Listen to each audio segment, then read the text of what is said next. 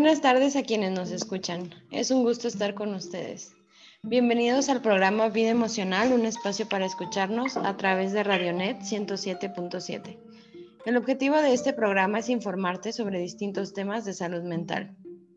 Durante el mes de marzo revisaremos temas sobre feminismo, masculinidades, educación con perspectiva y lenguaje no sexista. Les presento a Emanuel Reyes. Él es licenciado en psicología, egresado de la Universidad La Salle, Oaxaca, y actualmente cursa una maestría en psicoterapia gestal. Ha trabajado con Mujeres SOF erradicando la violencia de género y ha colaborado con Grupo ETSAC para promover la educación y el desarrollo en EJUT. Actualmente se dedica a dar asesoría psicológica con enfoque humanista y gestal. Mi nombre es Andrea Alderete García, yo soy psicóloga egresada de La Salle y actualmente maestrante en psicoterapia gestal. Tengo experiencia en el trabajo con niños, adolescentes y adultos, acompañándolos en sus procesos de crecimiento y desarrollo humano. También realizo pláticas y talleres en distintos temas. Te recuerdo que el número en cabina es 951-255-5024. Tus comentarios o dudas sobre el tema que presentaremos hoy son importantes para nosotros. 951-255-5024. Escríbenos. Hoy tenemos un tema bastante interesante. Vamos a hablar sobre el ser hombre y para pues conocer lo que esto implica y cómo es que lo hemos aprendido, tenemos como invitado especial a Ignacio Galdames Coloma. Él es psicólogo comunitario y terapeuta narrativo con enfoque de género. Ha trabajado en diferentes espacios de reflexión, talleres e instancias terapéuticas sobre violencia y abuso. Y también participa de Entre Nos, un grupo de hombres que se reúnen todos los días lunes en el centro de Oaxaca para discutir temas sobre el ser hombre. Algunos temas han sido paternidad, acompañarse y cuidarse y sexualidad. Bienvenido al programa, Ignacio. Hola, muchas gracias por la invitación. gracias, gracias a ti, este, Ignacio, que nos estás acompañando ahorita en este programa que estoy seguro va a estar muy interesante. Pues bienvenido también, Ignacio. Va, muchas gracias. Sí, decir que, a ver, eh, esperemos que, que, nos salga todo, todo bien esta vez. sí, esperemos que sí. sí. Para ir empezando como sí, en el... Perdón. adelante, Andy, adelante, adelante. Ok. Para ir comenzando con, el tema, me gustaría que nos comentaras un poco de qué es esto de ser hombre y lo que trabajas tú sobre esto. Va, sí. Em, bueno, en sí comentaba que, el ser hombre em, en sí corresponde como más bien a un discurso o a un mandato en sí. Muchas veces eh, es considerado como un concepto transparente. Em, como que decir ser hombre habla directamente de los genitales, por ejemplo, habla directamente de em, un tipo de persona en particular, como definido por el sexo, o por sus genitales, como decía, eh, cuando en realidad el ser hombre viene a ser una construcción social, es decir, una idea que vamos construyendo a lo largo del tiempo en base a la cultura, traspasada a través de los papás. Si, si fuese un meme, quizás dirían que el ser hombre son los papás, por esto de, de que en realidad estamos hablando de una especie de ficción. No es que no existamos los hombres como tal o algo parecido, sino que hay una distancia entre las personas que nos identificamos, decimos que somos hombres o que tenemos genitales atribuibles a los hombres, ¿no? Eh, y carácter secundario atribuible a los hombres y en realidad un mandato, o sea, cuando hablamos, por ejemplo, de ser poco hombre o de no ser lo suficientemente hombre o e insultos entre comillas de ese estilo, es quitarle la identidad, digamos, a algunas personas de ser hombre porque no calzan con algo, ¿no? Con algo que se espera de ser hombre. Entonces, en esa expectativa hay toda una construcción social. Eh, y esa distancia suele ser muchas veces la que sufrimos mucho, que no calzamos con el estereotipo exacto o que intentamos calzar y hacemos formas de ser, inventamos voces más graves, ¿no? Y nos comportamos de ciertas maneras para que no se nos deje de considerar hombres. Entonces estamos hablando, digamos, de ciertos parámetros, ciertas ideas que podemos pensar múltiples de ellas, pero para hacer esta introducción, ¿no? Eh, estamos hablando de algo que, que, no es un concepto transparente, como decía, es decir, la idea hombre no se ajusta exactamente a las personas, puesto que habla de una manera de ser un tanto estrecha, eh, la relacionada, por ejemplo, con los personajes del cine de oro mexicano, ¿no? Como Pedro Infante, donde podemos ver un hombre aguerrido y, y entre comillas conquistador, ¿no? Con todo lo que significa esa palabra, em, que siempre va a la pelea, que no le da miedo a nada. Y, o lo podemos ver en personajes como Tintán, por ejemplo, en la marca del zorrillo, donde él le da miedo a enfrentarse a otro hombre y el desenlace de la película es que él finalmente eh, logra agarrar valentía y por lo tanto se convierte en un hombre digno del amor de, de la chava que aparece en la película, ¿no? De su coprotagonista. Entonces vemos, por ejemplo, desde acá en México una construcción de lo que es ser hombre muy relacionada con, con un tipo particular de hombre, ¿no? Claro, sí. Ahora que te escucho me, me da sentido lo que comentas y, yo como mujer también me ha tocado ver este ser hombre de los hombres y que a veces se me hace un tanto, mm, pues sí, como que eh, veo esa distancia de la que nos hablas y me gustaría que nos compartieras como qué pasa o, o por qué es importante replantearnos este ser hombre debido a la distancia que existe entre lo que creemos que significa y lo que realidad es. Sí, em, que también lo podemos ver en el ser mujer. Creo que es una buena manera como tal vez de partir la respuesta a tu pregunta, em, pensando que los márgenes de ser mujer, que tampoco es un concepto transparente, ¿no? Eh, son muy estrechos eh, antes eran mucho más estrechos aún, eh, donde las mujeres solamente podían dedicarse a temas del interior de la casa, ¿no? De lo, de lo relacionado con lo íntimo, con lo privado, y los hombres a relacionarse con lo público, etc. Y los movimientos que han hecho ustedes, pienso yo, han ampliado los marcos de referencia de lo que es ser mujer, ¿no? O sea, es decir, han luchado por poder ser mujer desde diferentes lugares, desde diferentes espacios. Y Judith Butler, por ejemplo, en, Deshacer el Género, dice que esto no solamente tiene que ver con eh, cosas que podamos hacer o que debamos, entre comillas, hacer, como lavar los trastes, por ejemplo, ¿no? Eh, sino que tiene que ver también con una categoría de identidad y de valor como persona. Ella hablaba de estar dentro de los márgenes de lo inteligible, de, digamos, de aquello que es considerado humano y que es considerado digno del amor humano, también decía ella. Como habla mucho de en qué, en qué punto, por ejemplo, las personas somos merecedoras de ser lloradas cuando desaparecemos o nos vamos o nos asesinan o salimos de las vidas, ¿no?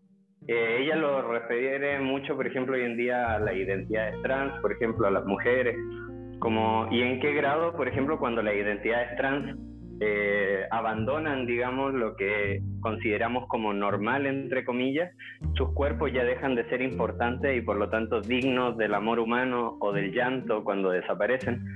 Y creo que la lucha de usted ha permitido, en mi visión, eh, o en la visión que me comparten también compañeras, eh, la, la, posibilidad de ustedes pensarse y vivir desde lugares más diferentes, siendo dignas de ese valor humano y, y pudiendo ser valorada y, mantener, y mantener y cuidar y luchar por ese valor. Y creo que en los términos de ser hombre podemos pensar algo similar. Eh, para mí no es un favor como esto de trabajar quién soy, pensar quién soy y, y reunirme con otros amigos, amigas a pensar todos estos temas, porque creo que es algo que también me, me posibilita pensarme desde lugares diferentes, vivirme desde lugares diferentes y por lo tanto eh, este tipo de conversaciones yo creo que amplía los marcos de referencia, es decir, esta idea de ser hombre ya se vuelve más grande, ¿no?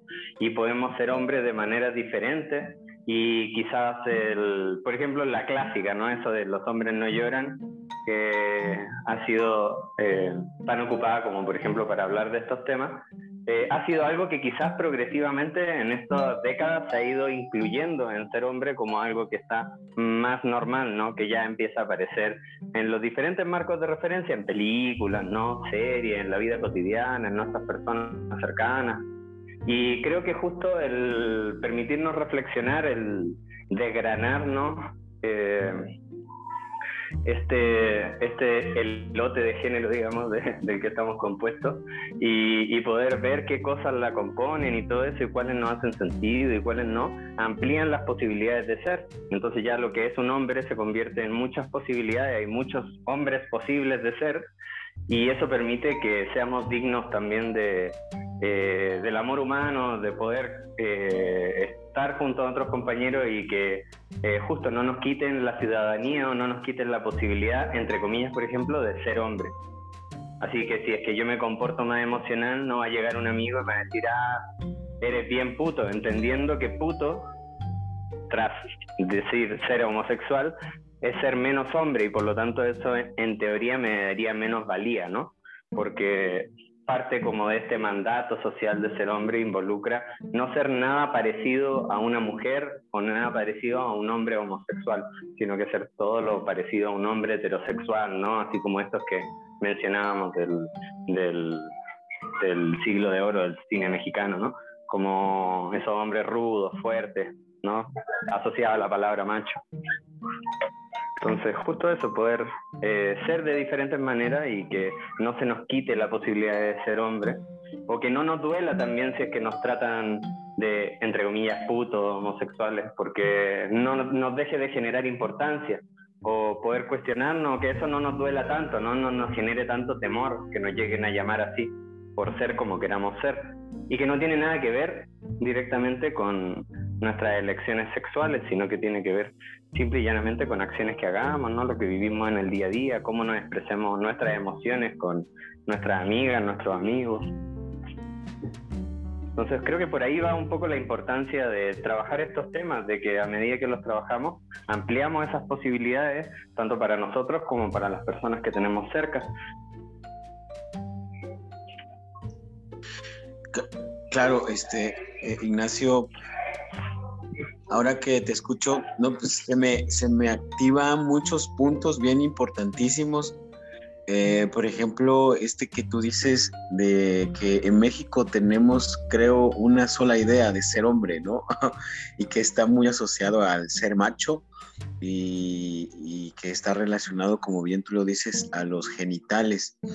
Eh, me, me, me, me, parece fascinante cómo lo planteas porque precisamente estos espacios dan esa pauta para poder este, ver que hay otras formas de ser hombre, ¿no? No, no una sola. Eso es lo que te voy este, captando. Y, por ejemplo, esta, ¿no? De, de, de vivirse en lo emocional, de poder en la vez pasada que platicábamos me llamó mucho la atención esta parte de intimidar con otro hombre y, eso no significa que eh, pues que eso esté mal, ¿no? Incluso podemos brindarle un abrazo a un hombre, se puede, es algo sano, es parte de lo humano. Eso, eso, te, te vengo rescatando esto ahora que mencionas esto. Sí, sí, justo yo hablaba del término intimidad porque es un término que apareció en un taller de sexualidad entre hombres que estuvimos convocando eh, y que nos era muy difícil invitar a otro hombre a platicar porque la mayoría pasaba eso, que un amigo, por ejemplo, hizo el taller anterior, se llamaba sobre, platiquemos sobre la ternura, y decía, ternura, dijo un compa, eso, pero eso es como para homosexuales, ¿no? Lo dijo él con toda la inocencia del mundo, así como diciendo esto no es para mí, ¿no? Y, y nos preguntamos cómo hacer para invitar a otro hombre a que platiquemos nomás. Y a otros hombres que ojalá nunca hayan ido a un taller de esto, ¿no? O que eh, digan nueva masculinidad es que esa cosa, con qué se come, ¿no? Sino que justo poder invitar a quien nunca se había planteado esto, que no había tenido espacios de conversar más fuertemente con otro hombre. Y en ese taller apareció mucho como uno de los compañeros decía, pero qué, qué loco que las mujeres tengan, por ejemplo, la sororidad desde la cual se acompañan y es como una especie de complicidad en la que eh, se tratan como hermanas y saben más o menos lo que le está pasando a la otra compañera y nosotros no tenemos nada, ¿no? O sea, como no para resistir a eso, sino que como por ningún motivo, sino que como para plantearnos desde un lugar de cercanía o desde un lugar de acompañamiento, que no sea ese lugar del club de Toby clásico donde nos riamos de bromas que hagan daño a las demás personas, porque si no nos reímos dejamos de ser miembros del club, sino que justo nos podamos acompañar o, dar cercanía y, y él dijo, bueno, quizás podría ser la intimidad masculina, ¿no? Y a mí me hizo mucho sentido ese concepto. No digo que sea el concepto, pero es el que me está así dando vuelta ahora en la cabeza y en el cuerpo un poquito, como porque sí, no, creo que es como un poco una provocación, porque eso de, ah, como eso de intimidad, como que de alguna manera nos remite tal vez a lo sexual, pero es como, bueno, la intimidad para mí también habla como eso de estar muy cerca, ¿no? De poder contarnos algo que tal vez a mí me duele mucho y, ese, y cuando uno hace ese acto de contar algo que te duele, estás vulnerándote a ti mismo, o sea, te estás poniendo en un lugar de vulnerabilidad. Y lo que contaba la otra vez que hablamos era justo eso, que nos es muy difícil ponernos en lugares de intimidad con otro hombre porque usualmente lo que estamos haciendo es transgredir este código, esta idea de, del ser hombre, ¿no? Este hombre que puede solo con todo, que es frío y duro, diría otro compa.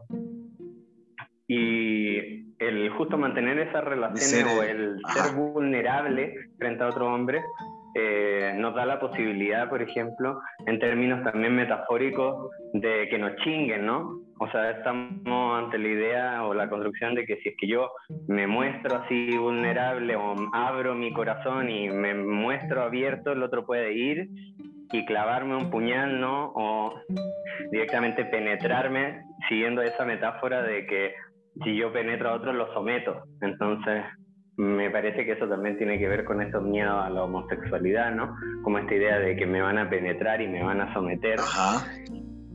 Y, y que también, además de lo físico, a mi gusto tiene que ver con algo eh, también de justo esto de ser vulnerable, por ejemplo, decir, bueno, yo me siento triste o me siento con miedo o me siento así, y, y, una idea de que no podemos compartirlo con otro compa. Por eso de ahí viene un poco esta idea de la intimidad como una, una sensación de, confianza, de cercanía, de poder mostrarnos vulnerables eh, y generar esas comunidades tal vez porque creo que de 0 a 100 es imposible. O sea, yo con tal vez mis amigos de la escuela no me mostraría así porque es muy probable que hieran cosas que son para mí intentos súper valiosos. Me pasó, por ejemplo, que en este grupo de entrenos que les contaba, compartí un cartel la otra vez y un amigo de Chile me mandó una foto de él y otro amigo levantándome el dedo al medio y diciéndome qué son esas mariconadas. Entonces, creo yo, sin denostarlo a ellos, que medio me imagino de dónde viene esa idea, no creo que sea una idea original de ellos, sino que están reproduciendo una lógica machista, pero a mí me deja en un lugar como un poco dudoso, ¿no? Un poco como, ah, chin, me están destruyendo algo que para mí es valioso. Entonces, en ese sentido digo de la importancia de, además de trabajar esto, de hacer comunidad entre nosotros, o sea, de encontrarnos con otros compas que sabemos que van a cuidar las historias que contemos, como quizás las cuidaría un terapeuta, ¿no? Exacto, exacto, exacto. Oye, qué, complicado para los hombres eh, es entrar en esta dinámica de intimidar, ¿no? Y, sin que precisamente se, se, confunda con algo este, como sexual, sino que lo veo como esta cercanía que tú dices y este acompañamiento, crear una comunidad de hombres que nos podamos acompañar y, este, y tener esta intimidad o este compartir emocional. Ok.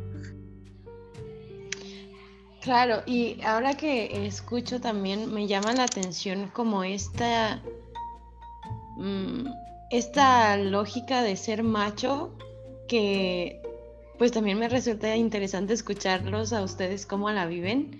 Y cuando mencionabas como de esto de las creencias machistas, entonces el ser este hombre fuerte y que puede solo y que todo lo resuelve y, y que no necesita el apoyo de, de, otro compa o de alguien más para hacerlo, ¿tiene que ver con creencias machistas?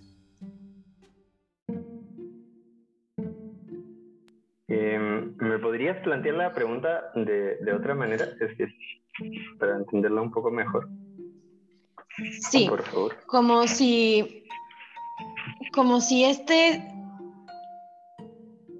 como si estas ideas de ser el hombre fuerte y el hombre em, frío que mencionabas, tiene que ver más con ser un macho o, con ser qué, a con tener un concepto más amplio del ser hombre. No sé si ahora sí es más clara. Mm, em, sí, creo que. Sí, dime creo que lo que está este, pasando, no, no logré escuchar este Andy, creo que se distorsionó un poco, por eso perdí. Yo, bueno, yo perdí la pregunta por el por la cuestión del, del audio que no se hubo como una distorsión. Ajá, bueno, pero no sé si tú la escuchaste, Ignacio. Adelante. Sí, sí, sí, la escuché. Eh, Sí, yo pienso que la dificultad de acompañarnos tiene que ver con, ese tipo de mandatos, como preguntabas tú de si ser macho o así, y, pienso que tiene que ver con, con esto que decía del ser hombre, ¿no? El ser hombre es tal vez si lo vemos como un cerco, como una reja, un, un cercado donde adentro de ese cerco está lo que es ser hombre, es un tal vez un lote muy chiquito, ¿no? De identidad, donde en esta metáfora, digamos, que, que estoy introduciendo, si yo me relaciono o le pido, por ejemplo, a Manuel, oye, sabes que necesito contarte algo que me está doliendo mucho, eh, lo que yo estoy haciendo es salirme de ese cerco.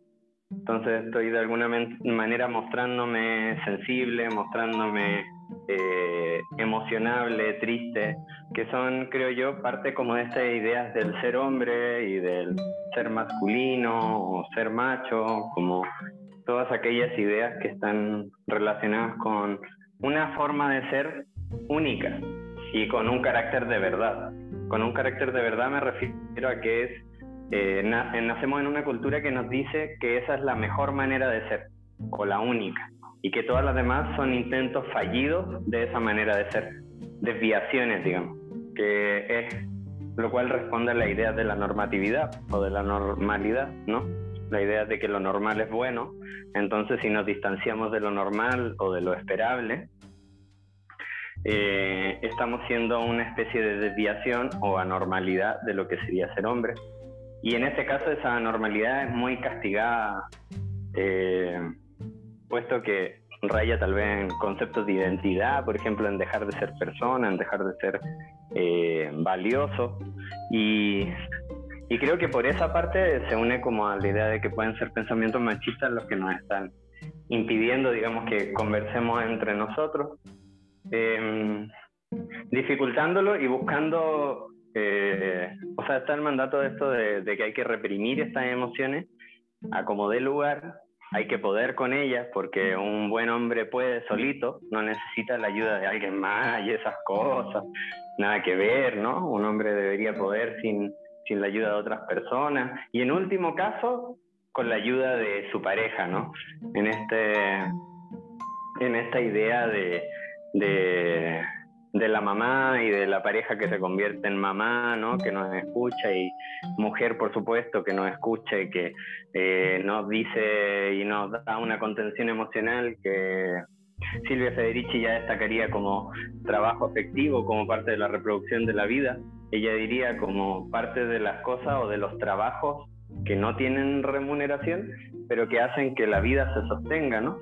Y dentro de esos trabajos está este trabajo afectivo que decía ya la, la, vez anterior que hablábamos, tú, Andrea, probablemente eh, sabes mucho más de eso que nosotros y, y probablemente ha tenido que ver también con eh, parámetros educativos que Federici decía que las mujeres se les educa de muy temprana edad a cuidar y a proveer y a sostener procesos familiares, afectivos que son necesarios, incluida la comida, para el mantenimiento del día a día en una familia, en un espacio familiar. Y dentro de eso está en esta idea afectiva. Entonces, si es que yo le pido ayuda a un amigo, estoy haciendo algo que se escapa. Si a un amigo varón, digamos, un amigo hombre, estoy pidiéndole algo que se escapa de lo que el mandato le solicita. Entonces, de alguna manera, una traición al mandato y por lo tanto estoy poniendo en riesgo su identidad, su, pertenecer a un grupo, que creo que por ahí viene un poco esta idea del pacto patriarcal, ¿no? Como parte de ese pertenecer. Por eso digo yo la necesidad de generar comunidades alternas, comunidades que no sean tan diferentes ni que vamos a eliminar a todas nuestras amistades ni nada parecido, eh, sino que podamos encontrarnos con otras personas a platicar de estos temas desde lugares de diversos, donde habrá gente que sí calce con alguna, o que sí calcemos con algunas cosas esperadas del ser hombre y con otras cosas no. Quizá a mí, por ejemplo, a mí me gusta mucho el fútbol, eh, pero critico muchas de las cosas en relación a lo que pasa con el fenómeno del fútbol y lo comparto mucho con una amiga, por ejemplo, esta pasión, pero otro amigo le caga el fútbol, no le gusta, pero nada, nada, nada.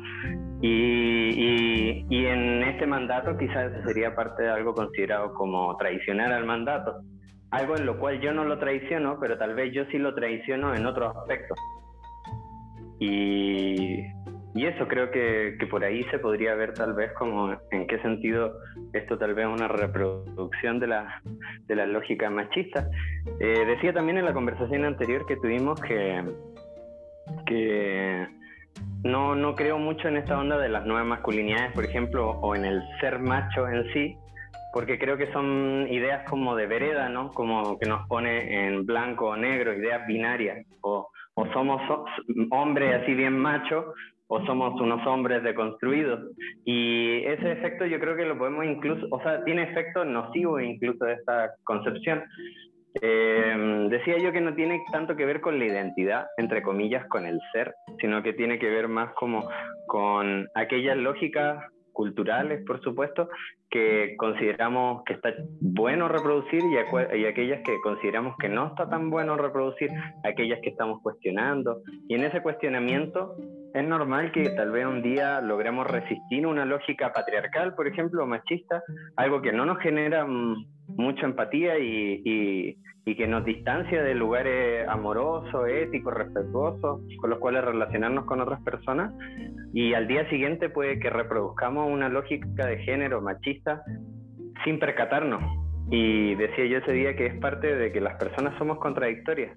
O sea, un día puede que reforcemos algo y otro día reforzamos lo, lo, contrario y eso no nos hace ser machos ni dejar de ser machos, sino que hace que lo que estamos haciendo es reproducir ciertas lógicas y entonces decía yo que esa idea como de mostrarnos de manera binaria no es tan útil o tan productiva porque nos deja como en un, en un espacio un poco, ¿cómo decirlo? Como, como de necesitar o cumplir con lo que siempre hemos cumplido, como con nuestra versión de género como que nos ha sido enseñada o traicionarla completamente y cambiarnos de vereda, irnos para el frente a una vereda que no entendemos ni conocemos ni y esto de nueva masculinidad cuando en realidad a mi parecer decía yo no es nada nuevo, son cosas que seguro que, que han ido ocurriendo, solo que en, en gran medida han sido muy castigadas. O sea, han habido muchos disidentes a lo largo de la historia Incluso hay disidencias muy pequeñitas que podemos ver con los abuelos, por ejemplo, el papá de una amiga acá, que son una familia que tocan son. Eh, él es muy amoroso con sus nietos, muy amoroso, es un hombre que demuestra mucha ternura, por ejemplo. Que también tiene que ver con esto del mandato y, la, y, y los permisos que se dan a cierta edad, digamos, etcétera, etcétera. Pero existen ciertas como transgresiones de ese género que él no, lo él no deja de reproducir lógicas machistas, o sea, el machismo lo atraviesa, tal vez hay cosas, porque es como si fuese una corriente, ¿no? Como si fuese un río con una corriente potente. Entonces hay momentos en que la corriente nos jala y nos lleva por un lado y nosotros también tenemos una responsabilidad en permitir que nos jale y nos lleve para ese lado. Y luego quizá habrá otro momento en que nos damos cuenta de lo que estamos haciendo y empezamos a nadar para el otro lado y a contradecir esta corriente. Entonces, retomando un poco el tema anterior, pienso que entre más seamos los que rememos y entre más seamos los que nos estemos cachando entre nosotros, que, que, podamos generar una comunidad de personas que están interesadas como en este tipo de temas, es más fácil hacer resistencia a estas lógicas.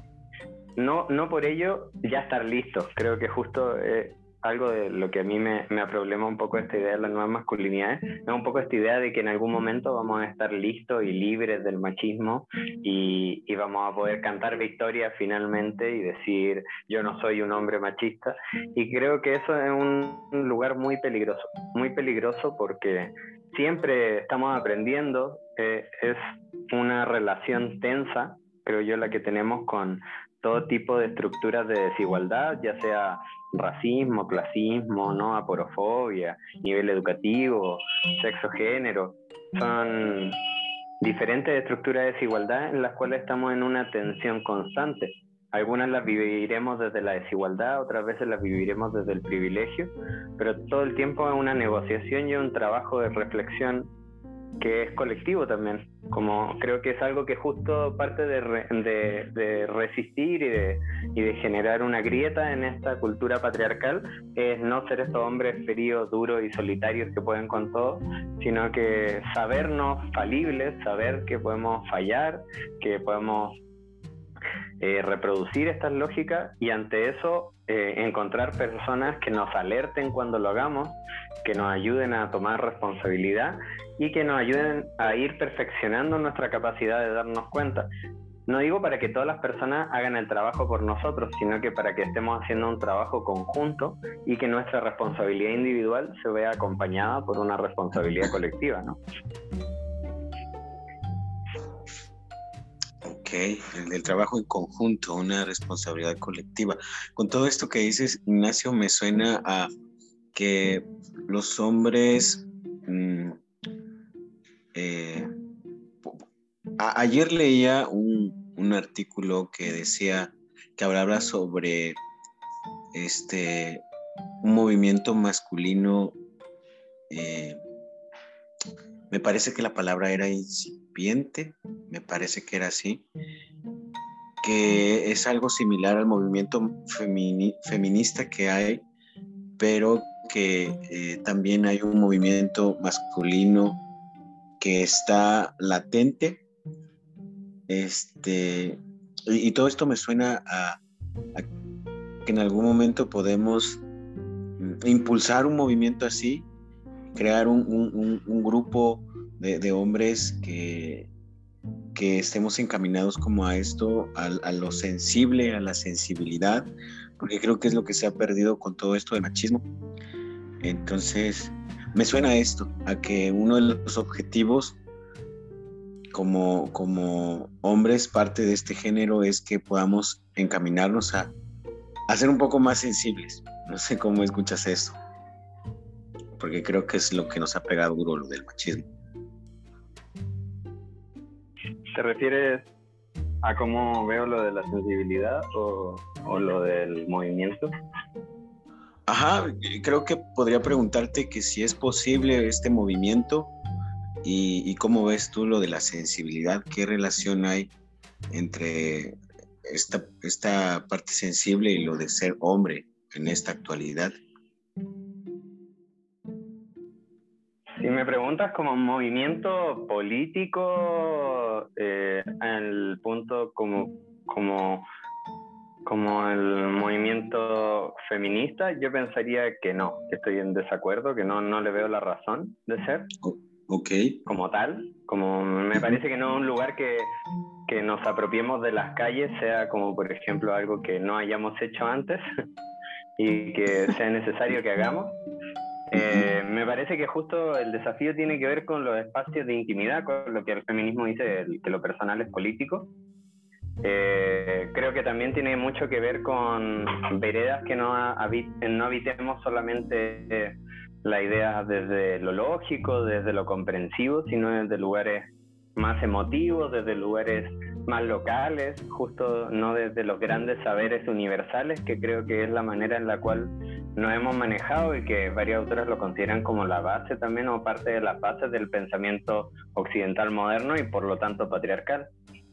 Como esta idea de pararnos desde un lugar lógico, objetivo, eh, maduro, lógico, que son aquellas características que han sido atribuidas al hombre como habitualmente o a lo masculino y que en algún grado eh, ha hecho esta división de género, ¿no? Ha generado esta división de género. Entonces, en algún grado yo pensaría que nuestro desafío está más bien puesto en un aspecto como más privado quizás, no digo que no haya visibilización o que no haya que hacer un trabajo como este que estamos haciendo hoy, ¿no? Em, sino que tiene que ver con un acompañarnos tal vez en el día a día, con un detenernos unos pasos, con hacer grupos de reflexión, que yo pienso que están sucediendo algunos grupos, es importante a mi parecer generar diferentes instancias. Yo no creo que los círculos de reflexión sean la única instancia, es la instancia en la que yo transito mucho, pero quizás habrán personas que encuentren ese compañerismo, ese lugar de, acompañarse en un espacio de amigos o en un espacio laboral, que también nos ha tocado acompañar algunos espacios laborales que han decidido iniciar grupos de reflexión de hombres entre ellos.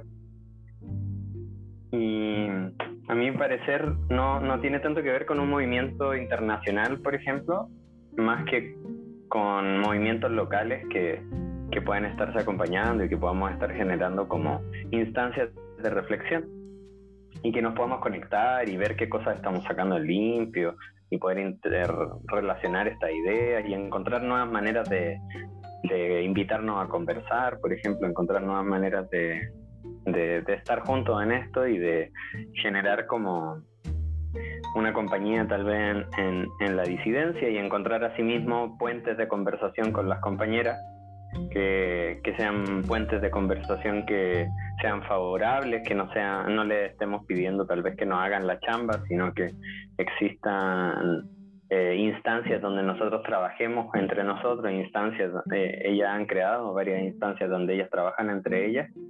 Y, y, creo que en algún punto encontraremos también puntos de trabajo mixto, puntos de trabajo donde eh, generemos como interrelación y, y, y, se puedan trabajar diferentes aspectos, maneras de también darle fuerza a, las diferentes disidencias o a las diferentes maneras de, ampliar estos marcos de referencia. ¿no?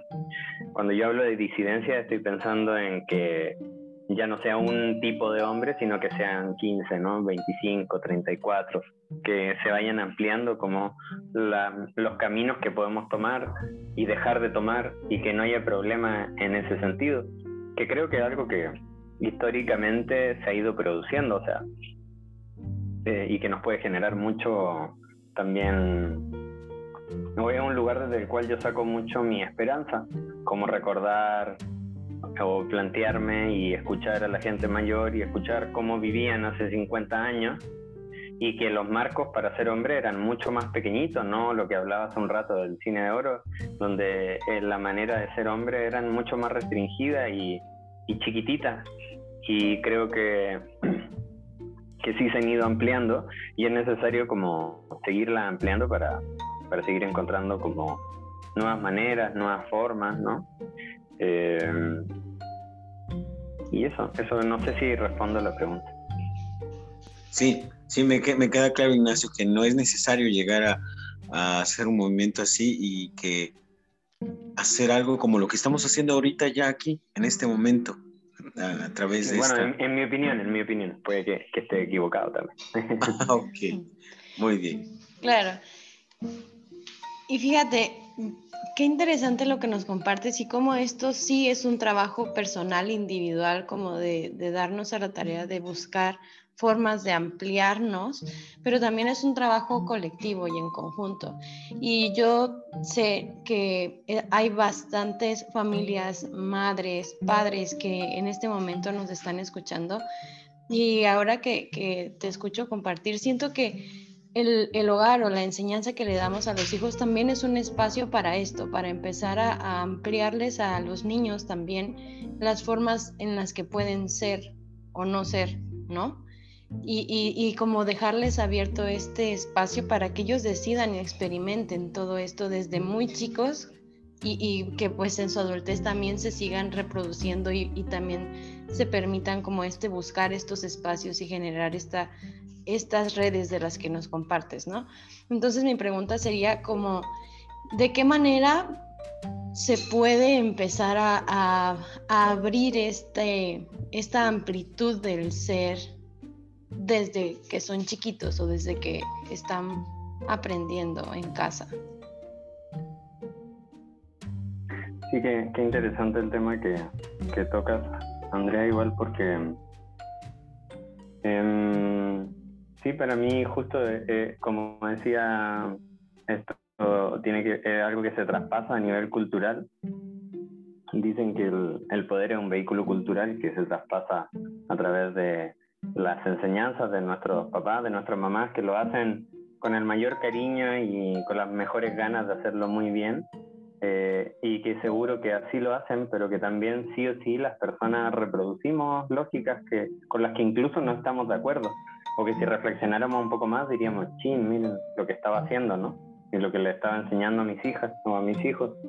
Y, y al igual como no hay manera como perfecta de ser mamá o de ser papá, tampoco podemos evitar que alguna de estas ideas ellos las reproduzcan, las tengan como muy cerca, porque eh, como decíamos, son eh, ideas de, de, cómo debemos ser las personas y de cómo debemos actuar, que tienen mucha, mucha fuerza, son, dirán, hegemónicas o dominantes, versus otras ideas que tienen mucho menos peso.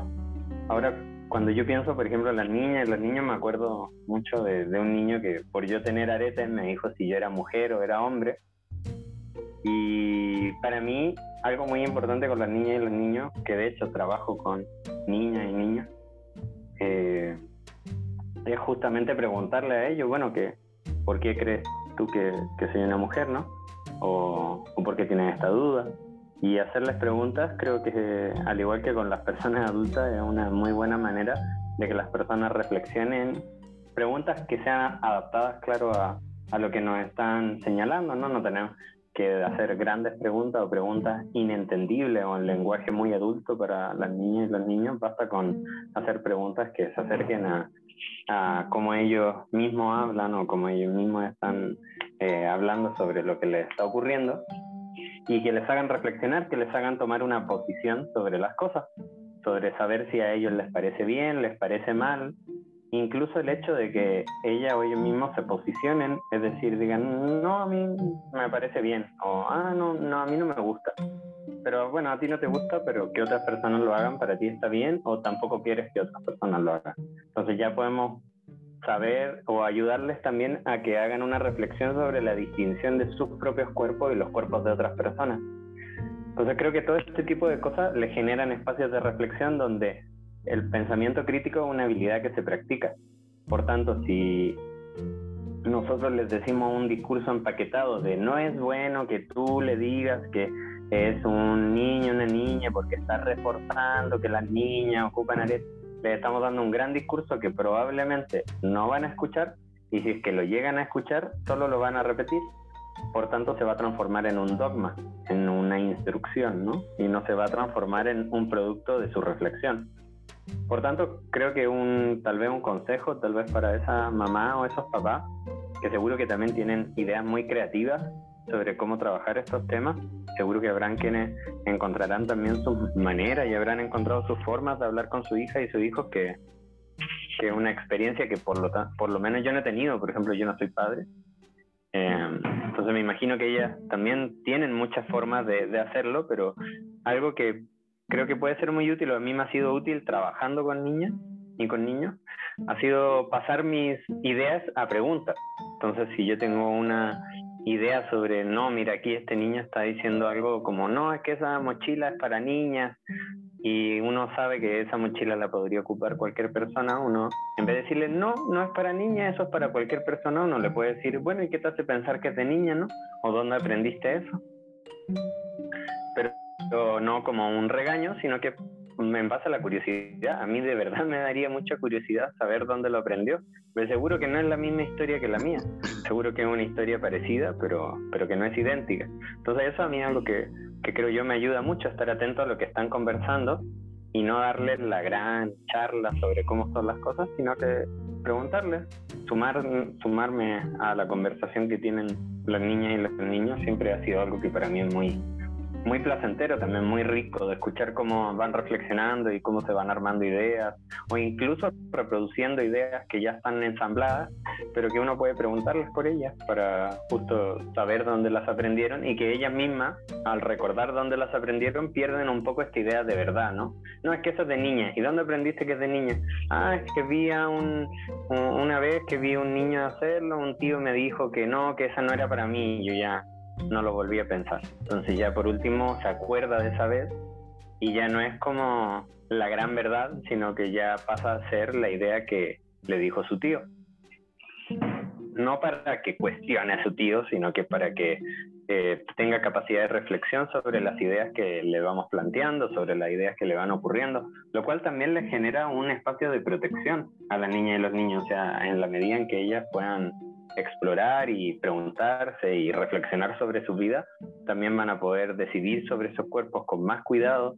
En caso, por ejemplo, de que alguien intente tocarle o que alguien intente hacer algo que, aunque no sea sexual para ellos, no esté bien o ellos no lo quieran, la capacidad reflexiva también los va a cuidar, como les va a dar la posibilidad de tener un poco más claro qué quieren, qué no quieren, qué les gusta, qué no les gusta, creo que el posicionarse sobre algo, el tomar una posición y decir a mí esto no me gusta, a mí esto sí, eh, ayuda a que eh, sepamos mucho mejor eh, elegir y sepamos mucho mejor cuidarnos de cosas que no nos agradan y saber que tenemos esa opción de tomar una posición, de que no solo los adultos nos digan qué es lo bueno y qué es lo malo, sino que aprendamos a saber qué es lo bueno y qué es lo malo para nosotros.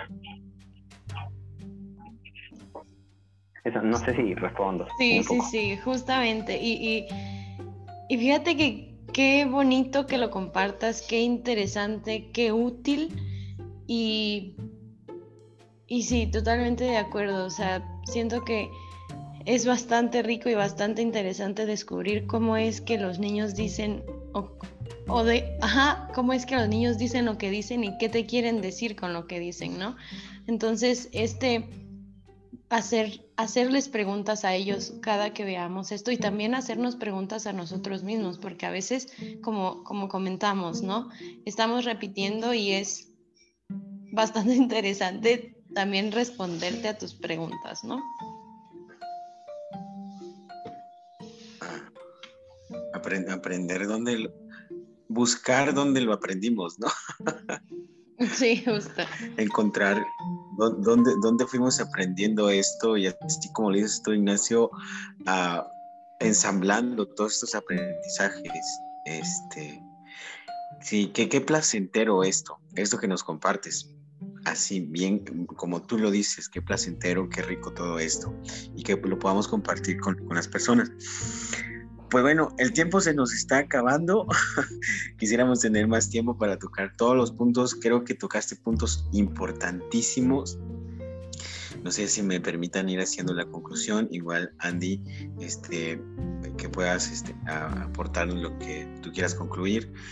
Eh, yo mm, lo, que, lo que logro captar es que hay, no hay una sola forma para ser hombre, sino que hay diferentes formas y, necesitamos ir avanzando en esto, ¿no? De poder vivenciarse desde estas otras formas de ser hombres y que no hay una sola y poder generar estos espacios de reflexión y hacer estas preguntas que nos ayuden a, encontrar este, dónde adquirimos esos aprendizajes. Bueno, es lo que yo puedo ir, este, decir a manera de conclusión. Y ahí compártanos ustedes.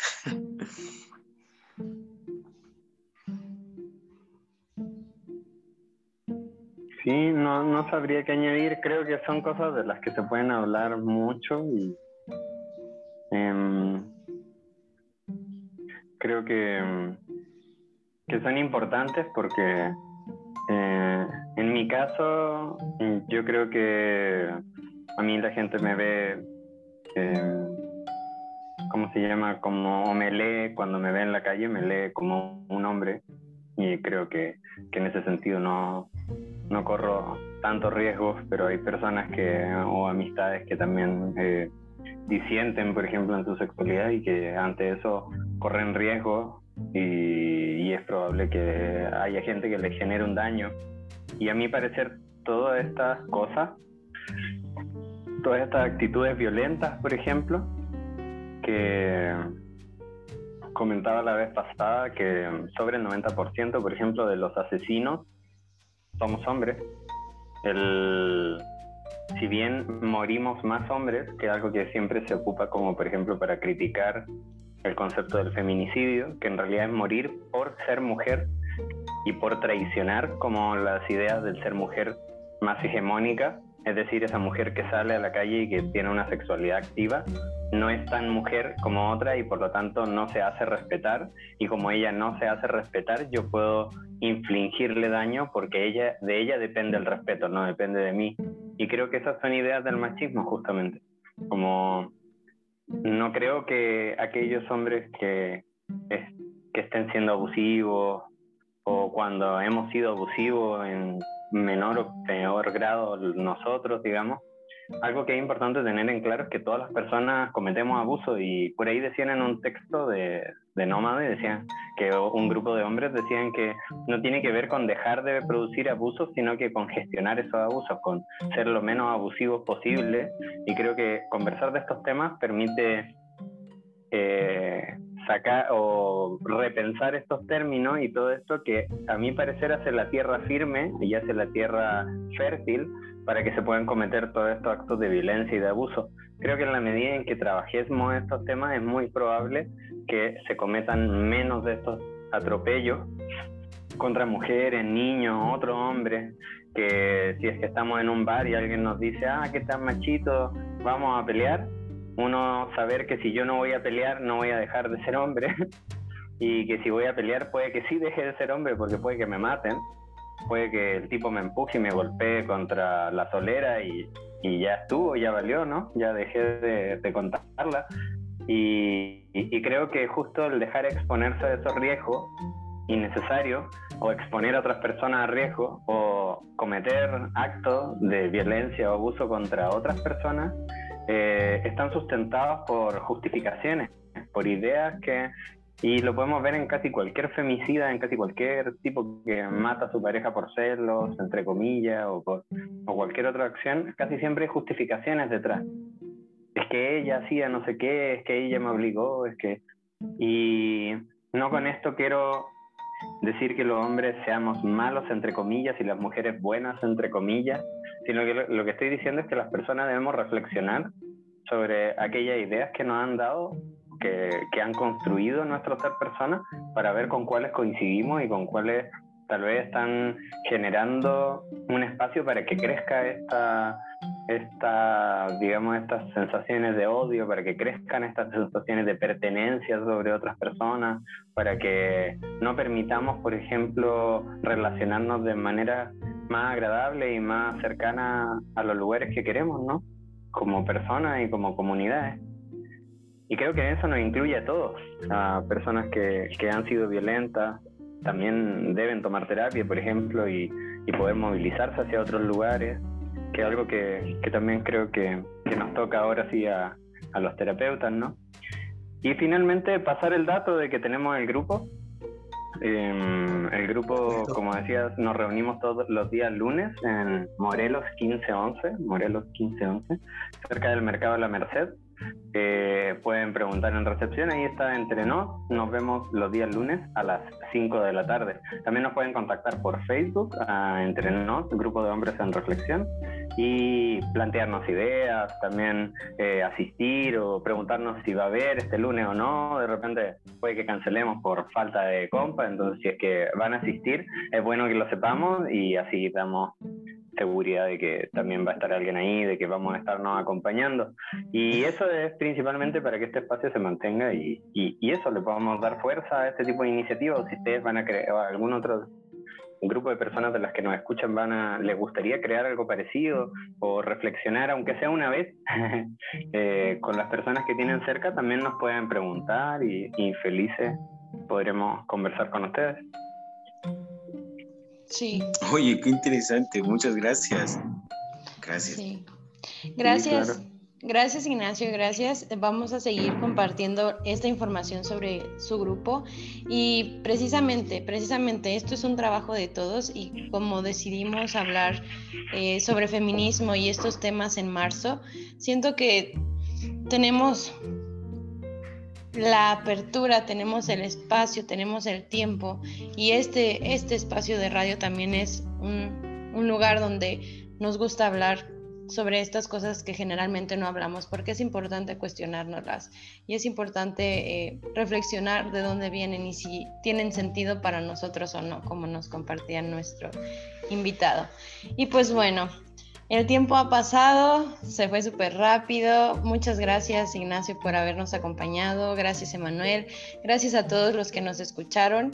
Eh, estaremos compartiendo los datos del grupo y si tienen dudas o preguntas sobre el tema pueden escribirnos a nuestra página de Facebook también para ir apoyándoles en este sentido. Recuerden que la terapia es una forma de buscar respuestas y es, si tú sientes que necesitas esta ayuda, pues está ahí para, para ti.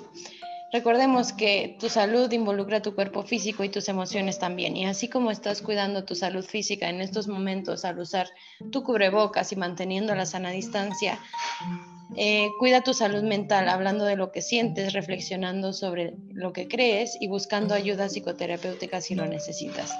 Cuida la relación que tienes contigo y con los demás. Recuerda que si queremos seguir disfrutando de la salud es necesario cuidarla.